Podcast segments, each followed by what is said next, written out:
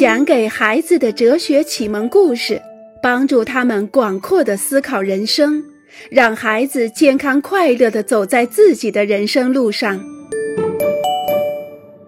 亲爱的小家伙们，我们今天来聊一聊性格。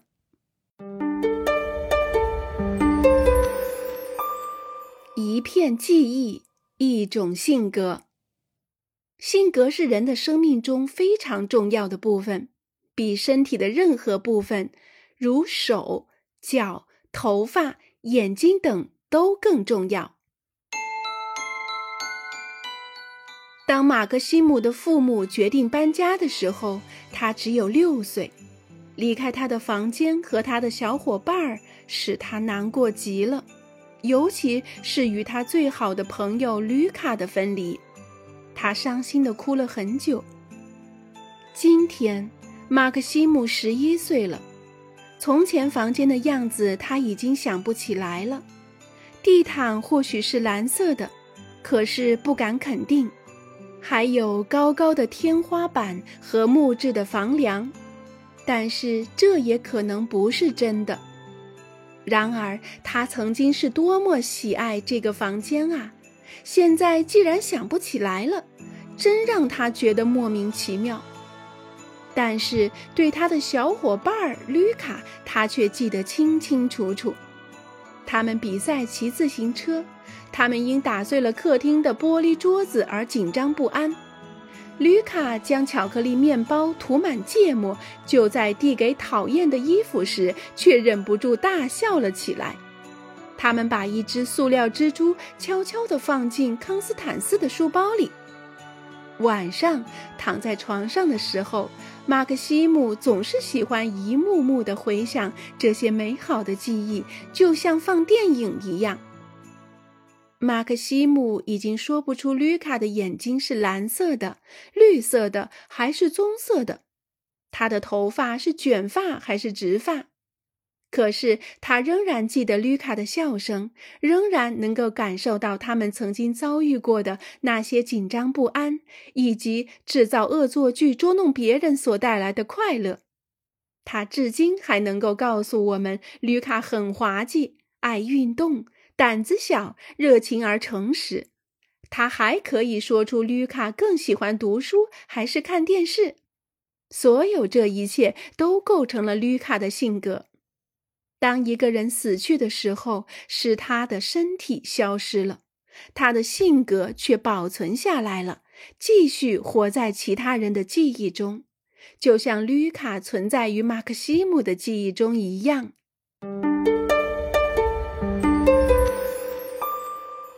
一种性格，一道痕迹。克莱尔和他的父母正在排队参观一个博物馆。这是毕加索画展开幕的第一天。克莱尔对博物馆之类的东西早就腻烦了。在博物馆里，他总是感觉无聊，因为人们在那儿一站就是好几个小时。当克莱尔不断嘀咕的时候，队伍也在不停地往前走。这不，他们已经来到第一展厅，站在了十多幅油画的面前。简直让人难以置信，这些画就像是孩子画的，充满了五颜六色。画上的女人头是歪着的，鼻子跑到了耳朵下边，一只眼睛在脸的上方，另一只在脸的下方。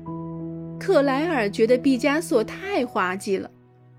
原来这个展览并不是一无所取。明天他就把这些告诉他的同学们，他们听了一定会很高兴。如果有一天克莱尔有了孩子，也许他也会带他们去看毕加索的画。克莱尔的孩子的孩子无疑也会去看。再过一千年、两千年，博物馆门前将仍然有人排着长队，等着去看毕加索的画。他们还将谈起他的故事。然而，毕加索已经死了，承载他生命的躯体已经消失了。但是，多亏了他的素描和油画，他仍然活着。他给我们的世界留下了一道他的痕迹，一道包含着他的性格的痕迹。我们每个人都会留下一道痕迹，一道与他人不同的痕迹，因为我们每个人的人生是不一样的。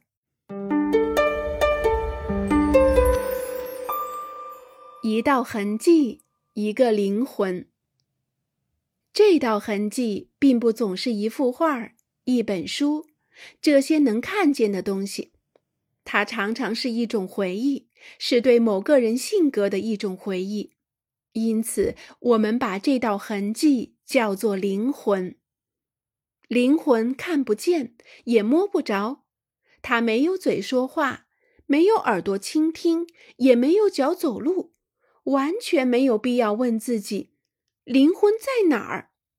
这就像是问思想或者主义在哪儿一样。我们可以找上好几天、好几年，甚至好几个世纪，可是我们永远都不会找到。丽莎的父亲正在摘豆角准备晚饭。丽莎真讨厌吃豆角，所以她走进厨房，笑嘻嘻地说。爸爸，你看见我们旁边新开张的那家餐馆吗？他们做了一个非常精彩的广告，意大利馅饼儿买一送一。父亲瞟了他一眼，说：“Lisa，你的脑袋后面藏着一个小小的主意。”Lisa 的弟弟听到了，赶快跑到 Lisa 的背后，看姐姐的后脑勺上有什么。他仔仔细细地找。因为父亲说了，姐姐脑袋后面的那个东西很小，可是他什么也没看到。姐姐脑袋后面真的什么也没有。